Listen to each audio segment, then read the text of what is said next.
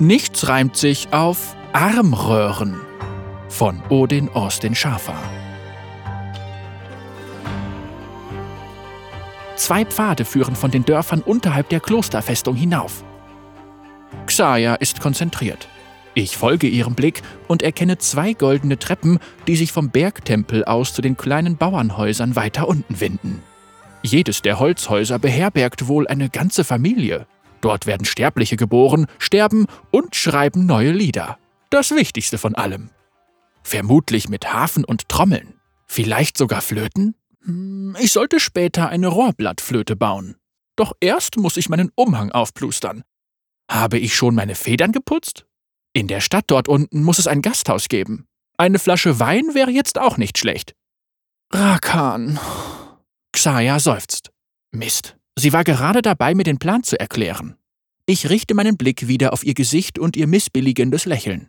Die letzten Strahlen der Sonne hinter dem Horizont spiegeln sich in ihren Augen. Ich bin verrückt nach ihren Wimpern. Ich will. Wiederhole, was ich gesagt habe. Hm, irgendwas im Kloster. Sie war. Äh. Ich treffe mich mit dir bei. Ich habe den Faden längst verloren. Ich zupfe an einer Feder auf meinem Kopf. Vielleicht kann ich ja eine Idee mit herausziehen. Ein zarter Lichtschimmer funkelt auf ihrer Unterlippe. Sind ihre Lippen heute purpurfarben? Gestern waren sie noch violett. Sie töten mich, wenn ich gefasst werde. Der Schrecken dieses Gedankens raubt mir den Atem. Meine Miene verfinstert sich. Wer? Ich bin außer mir. Die Wachen. Es sind immer Wachen. Dann werde ich sie ablenken. Wann? Sie zeigt zum Himmel. Halte nach einem grünen Blitz Ausschau, bevor die Sonne untergeht. Dann musst du die Wachen von den Wellen im Westen weglocken, während ich an der Festungsmauer entlang zu den Zellen renne. Ich mache mich deutlich bemerkbar, sobald die Sonne untergeht. Ich runzele die Stirn. Wo treffen wir uns? Am Tor. Ich werde eine goldene Klinge hochwerfen. Aber du musst in zehn Atemzügen dort sein. Xaya zupft eine Feder von meinem Umhang. Ich werde am Tor sein, wenn du die Klinge wirfst. Nichts ist so sicher wie das. Ich weiß. Sie nickt und erklärt mir dann den sichersten Weg. Sie plant voraus. Aus diesem Grund weiß ich, dass alles gut gehen wird. Wahnsinn, wie schön der Himmel gerade ist. Die Wolke da hat die Form einer Aubergine. Ich habe mal einen Hund gesehen, der... Oh, ich mag diese Stufen nicht. Ich mag sie ganz und gar nicht. Das Goldblatt, das den Stein bedeckt, hat beinahe dieselbe Farbe wie meine Federn. Das macht mich wahnsinnig. Vielleicht sollte ich den Farbton ändern. Das würde allerdings etwas Magie erfordern. Verdammt, ich kann nicht müde sein, wenn Xaya auf mich zählt. Sie hat mich sicher hier entlang geschickt, weil sie genau wusste, dass meine Federn hier schlecht zu erkennen sein würden. Ein roter Umhang würde sich besser von diesen Stufen abheben. Oder Indigo? Was ist hinter dieser Ecke? Ah, noch mehr Stufen. Nur Menschen kämen auf die Idee, uninspiriert ebene Formen in den Stein zu schlagen und den Berg langweilig zu machen. Ich sollte die Klippe hochklettern. Xaya hat ziemlich sicher gesagt, dass ich die Stufen nehmen soll. Ich hebe einige Kieselsteine auf und jongliere ein wenig mit ihnen. Ich höre, wie sich die Magie nördlich von mir im Radiwald mit seinen verzweigten Wurzeln windet. Das Lied des Waldes erfüllt mich und ich stimme ein. Was war das? Über mir hallt eine Stimme. Ein Eingang. Eine menschliche Wache erscheint. Seine Kleidung ist so schwarz wie die Nacht. Wer bist du? will er wissen. Ich bin Rakan. Das ist zu hoch für ihn. Wie kann es sein, dass er mich nicht kennt? Ein Pfeilhagel ergießt sich von der gegenüberliegenden Wand auf mich. Ich weiche ihnen tänzelnd aus und freue mich über das Pfeifen ihrer Befiederung. Ob mir ein Metallhut stehen würde? Die goldene Klinge hängt einen Augenblick in der Luft, bevor sie wieder zu Boden fällt. Xaya ist startklar. Ich mache den ersten Atemzug. Sie sagte, ich hätte zehn, aber vier sind schon viel zu lang. Ich muss wissen, dass sie in Sicherheit ist. Soll ich dir zeigen, was ich drauf habe? Ich versuche mit dem Menschen zu kommunizieren, der mir am nächsten ist. Er scheint nicht sehr interessiert. Ich rolle durch die Gruppe hindurch und erscheine hinter ihm. Er dreht sich gerade rechtzeitig um, dass mein Umhang ihn auf halber Strecke trifft. Meine Federn wirbeln ihn hoch in die Luft wie einen Kreisel. Mein Rekord liegt bei zwölf Drehungen, aber das war auf einem Hügel. Zweiter Atemzug. Nach neun Drehungen schlägt der Mensch auf dem Boden auf. Verdammt, ich habe nicht die Zeit, es ein zweites Mal zu versuchen. Dritter Atemzug. Ich muss dahin zurück, wo Xaya mich braucht. Ich springe die Festungsmauer hoch und stoße mich dann vom Dach in Richtung Tor ab. Ich mache einen vierten Atemzug in der Luft. Xaya rennt mit einigen schrill aussehenden Juloas in Richtung Tor. Sie haben dort Haare, wo wir farbige Federn haben. Sie müssen vom Stamm der Sodioko sein. Sie sind mir zu herausgeputzt, aber mir gefällt der dicke Haarkamm, der hinten von ihren Unterarmen absteht. Ich sollte meine Federn auch so aufstellen. Der Rock des Ältesten ist für eine rasante Flucht überhaupt nicht geeignet. Das schaffen wir nie. Und sonderlich optimistisch ist er auch nicht. Sie haben Gewehre. Meinst du die Armröhren? Ich wollte nur die Stimmung lockern. Akunir blickt mich mit leerer Miene an. Die haben keine Munition mehr. Ich finde, das sollte er wissen. Die Xini-Langbögen auch. Was? Wie? Ich bin Rakan.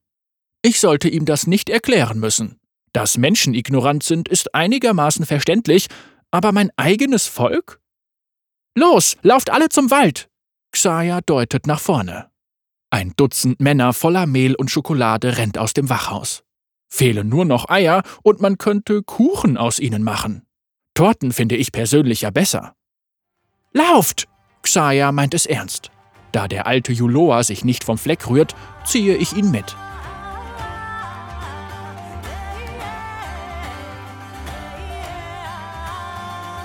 Kol kniet neben dem Körper ihres Wächters. Sie und Xaya beten, dass seine Seele zurück in unsere Heimat findet.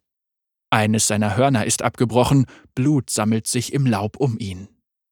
Koll zieht den letzten Pfeil aus seinem Leichnam. Er hat sie bis hierher getragen, obwohl die Menschen ihn verwundet hatten. Dieser Juloa hätte nicht sterben dürfen. Jemand hat ihn geliebt. Sie werden seine Lieder singen, doch es wird keine Antwort geben. Meine Augen sind feucht. Mit sanfter Stimme besinge ich seinen Verlust und den seiner Familie. Xaya steht mit geballten Fäusten daneben. Die Zeit der Trauer muss noch warten. Sie wird sich dem Schmerz heute Nacht stellen, wenn sie glaubt, dass ich schlafe. Das ist ihre Art. Ich werde ihre Sorgen dann fortküssen. Der Name des Konsuls ist Akunir. Er könnte ein Kriegstänzer gewesen sein, als er noch jung war. Er und Xaya beginnen, über Politik zu diskutieren. Kol küsst die Stirn ihres Wächters. Sie beißt die Zähne fest zusammen. Sie ist noch zorniger als Xaya. Sie starrt ihren Gemahl Akunir an, sie hat schon zu lange darauf gewartet, dass er ihr endlich zuhört. Ich gehe zurück nach Norden, Akunir. Kol steht auf. Ich werde Ihnen berichten, was uns widerfahren ist. Die Anspannung in ihren Armen, die sie gerade am Körper hält, ist deutlich erkennbar. Kol. Nein. Akunir erwidert müde ihren Blick. Ich werde Jurelfs Stamm die Nachricht seines Todes überbringen und mit ihnen trauern. Das muss der Name des Wächters gewesen sein. Vielleicht war er nett. Mir gefallen die Lachfalten an der Seite seines Gesichts. Dann werden wir uns rüsten und in den Krieg ziehen. Das darfst du nicht. Der Konsul atmet schwer. Ich kündige meinen Schwur an dich auf und ich kündige deinen Schwur an mich auf. Ihre Augen sind wie Stahl. Akunir sieht aus, als hätte ihm jemand ein Messer in die Rippen gerammt. Hat er nichts gemerkt, als wir den Hügel hinuntergerannt sind? Oder im Wald waren? Oder den toten Wächter beweint haben? Das alles hatte sie schon vor langer Zeit entschieden. Vor mehreren Monaten schon. Koll. Bitte. Nein. Sie macht nicht viel Aufhebens. Er streckt die Hand nach ihr aus, ich gehe dazwischen. Ich werde mit meiner Partnerin sprechen. Ich spüre seinen Atem auf meinem Kinn. Er hat vor kurzem eine Galu-Frucht gegessen. Meine Nase berührt fast seine Stirn. Er starrt zu mir hoch. Ich schüttele meinen Kopf und zucke mit den Achseln. Worte sind nicht nötig. Hier passt Schweigen besser. Die anderen zwei Wächter sind angespannt. Sie wollen nicht mit mir tanzen. Ich bin Rakan. Sie kennen meinen Namen. Sie blicken nervös zu Xaya hinüber, die ihre Klingen in der Hand hält. Ihr Name ist ihnen auch bekannt. Vielen Dank, Xaya. Kol hinkt davon. Akunir und seine Wachen blicken ihr nach. Wortlos machen sie sich gen Süden auf. Wir sind wieder allein. Ich schmiege mich an Xaya. Sie trauert um Jurelf, Kol und Akunir. Heute Abend trinke ich Wein. Und dann werde ich unflätige Lieder singen. Versprich mir, Mieli, dass so etwas niemals zwischen uns stehen wird. Ich lege meinen Kopf auf ihre Schulter. Wir sind nicht wie Sie, Miella. Wir werden niemals so sein wie Sie. Sie macht sich Sorgen. Sie ist mir in so vielen Dingen überlegen, aber mit der Liebe kennt sie sich nicht aus. Wohin jetzt, Xaya? Lass uns noch einen Moment länger hierbleiben.